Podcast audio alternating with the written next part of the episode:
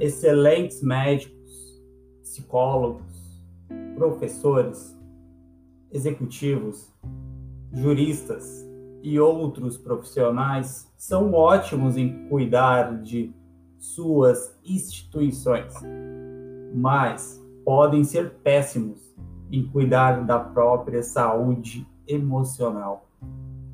Nunca se preocuparam em proteger sua memória, administrar seus pensamentos, gerenciar suas emoções e seu estresse.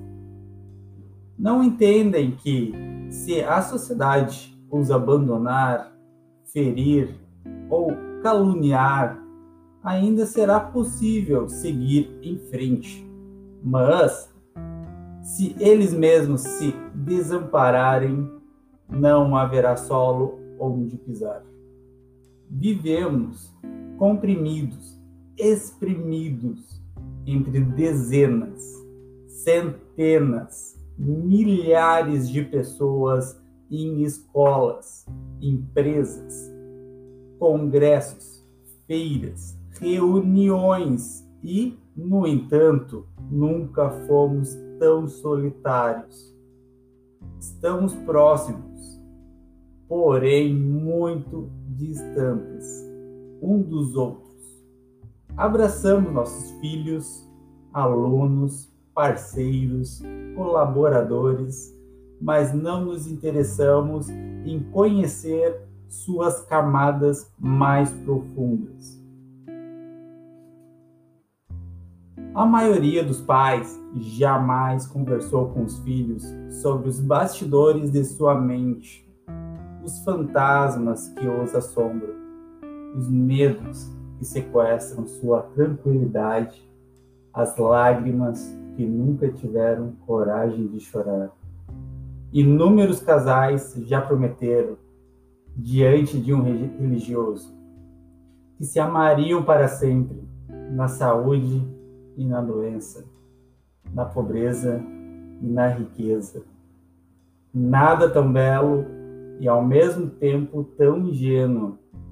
Esqueceram-se de prometer que cobrariam menos e abraçariam mais um ao outro, que criticariam menos e elogiariam mais. Não entenderam que o amor precisa ser inteligente para ter estabilidade. Amaram, segundo a poesia de Vinícius de Moraes, que seja eterno quando dure. Sem compreender que pautar um romance só na emoção significa ter um amor insustentável a gestão da emoção e o gerenciamento do estresse clamam por outra tese, mais penetrante e profunda. Que o amor seja eterno quando se cultive.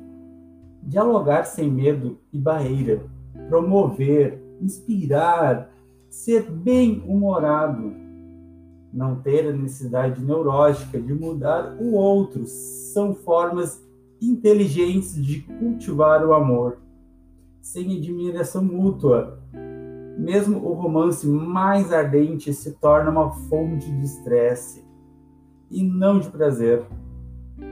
E o mais importante, um ser humano não deve relacionar com outro para ser feliz.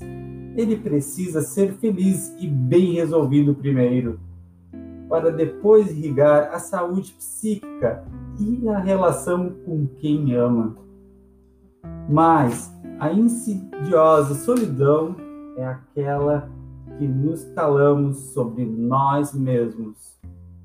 Analise se você se questiona, se penetra a essência de sua personalidade, ou se, ao contrário, vive na superfície de seu planeta psíquico.